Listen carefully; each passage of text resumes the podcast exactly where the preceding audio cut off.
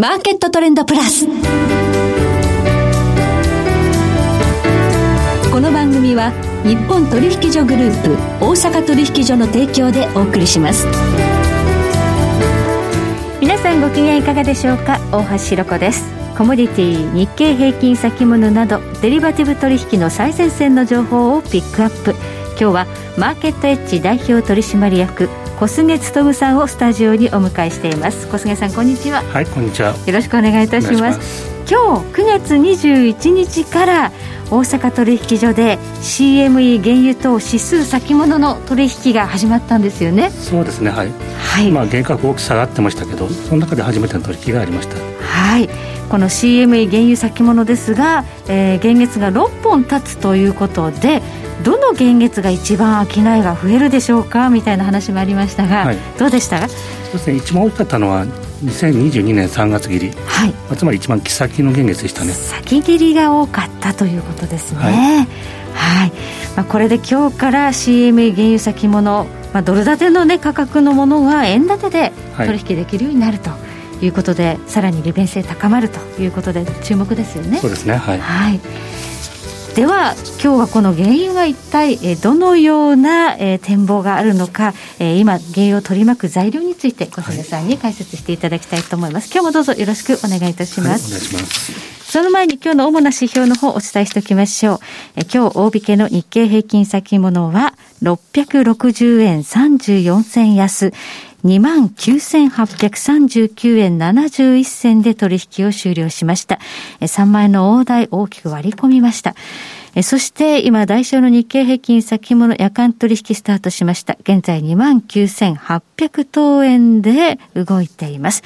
日経平均ボラティリティインデックスは23.45まで上昇しました。そしてコモディティ、CME 原油先物22年3月ものは170.90ポイントでした。東京プラスドバイ原油中心現月、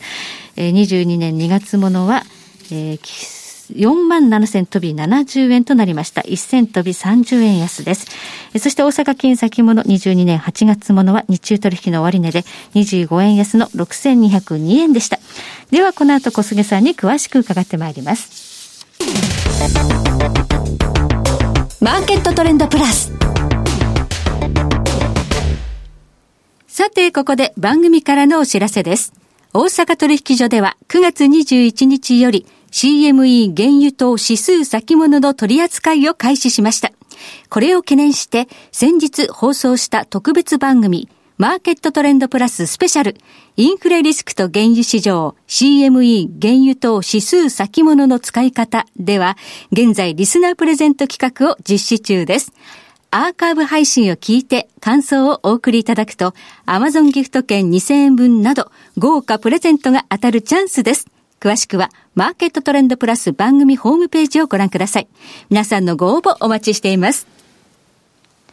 さて今日はマーケットエッジ代表取締役小菅勤さんに伺っていきます。さあ、原油価格のここからの展望ということなんですが、足元で WTI 原油価格は70ドルの大台まで上がってきました。さあ、ここからなんですが、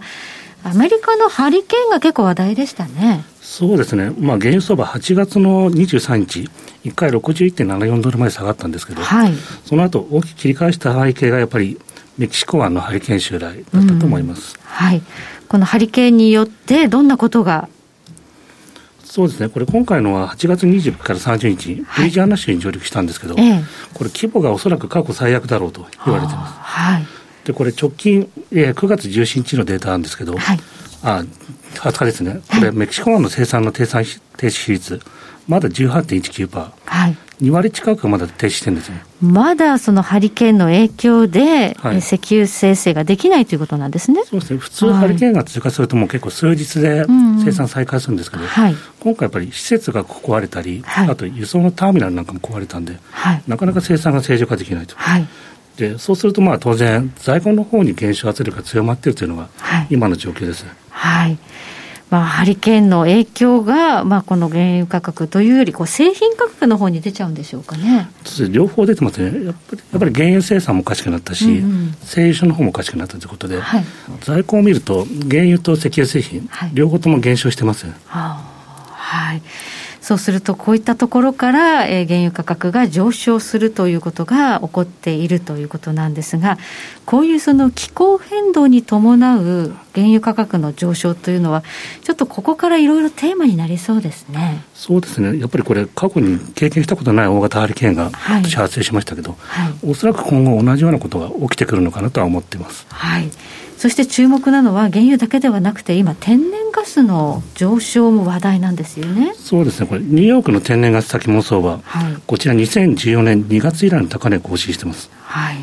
でもともと今、脱炭素、うん、えー、CO2 の排出を減らそうということで、はい、発電発電分野でやっぱり重油とか石炭、これを減らそうという動きがあるんですよ、はい、でその受け皿として、まあ、いきなり風力とかがいけないんで、うんとりあえずは LNG、はい、液化天然ガスを使おうという、こういった流れなんです比較的 CO2 が少ないということですね。はい、はい、で一方で今、何が起きてるかというと、この水力発電とか風力発電がおかしくなってるんですよ。おかしい、はい、例えばアメリカとかだと、はい、まあ、干ばつが起きて、水位がすごい下がってるんですよ、はい、河川の、はい、そうすると水力発電の方が機能しない発電できないですね、はい、あと最近、欧州だと、風が吹かないという問題が出てきて。ドイツとかイギリスなんかが顕著なんですけど、はい、風がつかないんで、そうするとじゃあ風力発電がうまくいかないと。はい。でそうするとじゃあ電力供給を担保するにはどうしたらいいかというと、はい、LNG 使うしかないよねという、はい、こういった動きが出てるんですよ。はい。つまり、えー、この CO2 削減目標で、えー、再生可能エネルギーをこういろいろ進めてるけど、はい、うまく発電できないということで、でね。はい、えー、ただでさええー、天然ガスへのシフトが進んでいるところに、再びこれ、天然ガス、やっぱり買わなきゃいけない人たちが増えちゃってるんですね。そうですね、やっぱり気候変動問題で需要が増えて、うん、一方で他の、えー、こういう発電がうまくいってこないという、はい、なかなかなんか苦しい状況になってますそうすると天然ガスが上がる、これ、天然ガスが上がると直接原油に影響ありますか？そうですね、直接的には影響はあんまりないんですけど、はい、やっぱりエネルギー価格で同じ市場で見てますんで、はい、こういったやっぱり冬にかけて、例えば天然ガスがどんどん上がってくると、はい、原油だと今度、ヒーティングオイルですね、はい、こっち側から値段の方が上がってくる可能性はあります、うん、もしこの冬、世界が寒波に襲われたら。そうですね、これ、マーケット関係者やっぱり怖がってるのは、今年寒波になったらどうなんだろうという、えー、今もすでにやっぱり数字が高いんで、はい、ここで需要が増えてくると、発電コストがすごい上がってくると、うん、でやっぱり欧州の方だと、これ、燃料の補助しないといいんじゃないかと、はいはい、お金があまりない人に対しては、何万円か払えますよとか、こういった対策を議論しているレベルなんですよ。はい、となると、やっぱりちょっといろいろ問題が大きいですね。はい。はい。まあ、こういう問題もちょっとこう長期的には新たな視点として見ていかなくてはならないんですが、足元ではこの原油価格を素直に見る上で、需給はどのような状況でしょうか？そうですね、実は需要関係の評価、すごい劇的に変わってるんです。はいこれ8月は、まあ、WTI 減で60ドル割れ警戒されたときは、はい、これパンデミックが世界中に広がっていって、うん、もう変異株がどんどん広がって、需要だめなんじゃないのっていう見方が、ねはい、一般的だったんですよ。ええ、それ足元では、でも東南アジアの方、なんだかんだ言ってパンデミックの方が収まってきてる。はい、で、中国も、まあ一応感染者出てますけど、はい、まあ抑制されてるということで、うん、だいぶやっぱり需要見通しが変わってきてるという状況にあります。はい。まあ、あの OPEC と IEA が月報を出すんですが、毎月。今回の月報だから、それで下方修正になるんじゃないの、世界の需要がっていう噂があったのに。そうですね、先月、OPEC は修正しなくて、IEA が需要見通し引き下げたんですけど、はい、今月はやっぱりだめだよねっていうのが、市場のなんとなくの見方だったんですよ。見方だったんですよね。でも実際に発表されたものを見たら、OPEC も IEA も結構強気のこと言ってるんですよ。そうなんですよね。はい。で、OPEC の場合だと、はい、今年の需要見通しを日量11万バレル、はい、情報修正。はい、で、もっと大きかったのは、来年が87万バレル、情報修正してきたんですよ。で、OPEC これ何を言ってるかというと、ワクチンの普及で、やっぱりパンデミック管理できるよね。はい、で、そしたら経済環境も普通にいくし、まあ、人の移動もちゃんと正常化できる、はい、そうすると需要見通し、だいぶ良くなっていくんじゃないかと。はい、で、IA の方はこれ、ペントアップディマンドって言ってるんですよ。はい、で、これ何かというと、まあ、需要が大きく落ち込んだ後の反動の需要ですよね。はい、だ結局みんなパンデミックで行動抑制したんで、うん、その反動が早ければおそらく10月にはもう起きるんじゃないかということを言ってます。確かに日本も9月末ではこのね全国の緊急事態宣言解除になると言われてますもんね。今シルバーウィークでなんかみんな人が出てる すでに出てますけど、そうするとその反動でみんな活動的になれば需要が増えるだろうというのが IEA の予測と。はいいうことですね。そうすると、今、アメリカの在庫なんかだいぶタイトなのに、需要は増えるということで、原油上がっていくのかなというふうに思いますが、これだけ高くなってくると、消費国、ちょっと困りますよね。そうですね、一部でやっぱり批判的な声が出てますね。うん、で特にやっぱり注目されるのが中国ですよね。はい、で今週金曜日、9月24日なんですけど、中国で初めて戦略石油備蓄の入札が行われるんですよね。はい入札ってことは放出するわけですね、政府が。そうですね、これ大体1日の半分ぐらいの量ですね、中国で、これ、中国ってこれまでやったことなかったんですよね。アメリカたまにやりますけどね。そうですね、はい。で、まあ、中国でも今、インフレ問題がすごいひどくなってる。はいはい、で、特にやっぱりこういう石油製品とか、あと石油化学製品が高いんで、はい、ちょっとその辺に介入してるんだろうと思われます。中国もインフレをもう抑制しようという動きで、この原油を放出する、政府備蓄を放出するのかということですね、はい、初めてですけど、どうでしょうか？そうですね、ですから今回のはまあ実質的なテストケースなんですよね。はい、でこれがうまくいったら、中国って今後も同じこと多分やってきますよね。はあはい、これをやれば原価格コントロールできるんだって。で逆に失敗したときはちょっとどうなるか難しいですね。だめだからもっとやろうってなるのか、だめだから諦めようってなるのか。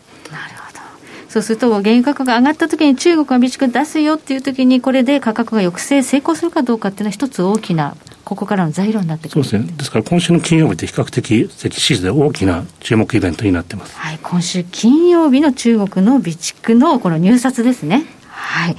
そしてアメリカもちょっとそのガソリンが上がると、ね、インフレに困るということになりますよね。そうですね。バイデン政権がすごい介入してるんですね。はい。で、直近だと9月16日に、これ大統領自ら言ってるんですけど、はい、ガソリン価格これ下がるべきなんか状況なのに、なんで下がってないんだって。これ調査しないとダメだろうって言ってるんです。調査しろって言ってるんですね。はい。だから原油価格やっぱり確かに足元、高値から少し下がってるんですよね。うん、それでもなんかガソリン価格下がってないじゃないかって。はい、これおかしいんじゃないかってことで、はい、すごい圧力かけてるんです。まあそうですねあの、ガソリン高くなると、車社会のアメリカにとっては、非常にね、景気に、あうわ、うわ、うわ、重しになる、はい、重しになりますからね、はい、これ、当然はやっぱりコスト転嫁とか時間がやっぱりずれがあるんで、はい。まあ、日本でもそうですよね、原油価格下がったからすぐガソリン下がらないですけど、うん、まあ、この辺がやっぱりちょっと問題視されてるということは、それだけやっぱりガソリン価格の負担が大きくなっている象徴なのかなと思ってます。はい。まあ、こうした中国やアメリカがこの、まあ、エネルギー価格が高いということに困っているという状況なんですが、だけれども今、原油市場をこう見ていると、まだまだ下がりそうにないという感じですね。そうですね。まだ需要は落ち込んでないですし、はい、まあその一方で供給の方をちゃんとコントロールできてるんで、はい、まあ冬にかけて少し強いのかなとは思ってます。はい。そもそもこのパンデミックからのペントアップデマンド、そしてもし寒波が来たらということを考えると、はい、そうですね、需要もっと上がるということですね。はいはい、ありがとうございます。え今日はマーケットエッジ代表取締役の小菅勤さんにお話を伺いました。小菅さん、今日はどうもありがとうございました。はい、ありがとうございました。えそして来週のこの時間です。エネルギーアナリスト大場紀之さんをお迎えいたしましてエネルギーマーケットを取り巻く環境をテーマにお届けします。それでは全国の皆さんごきげんよう。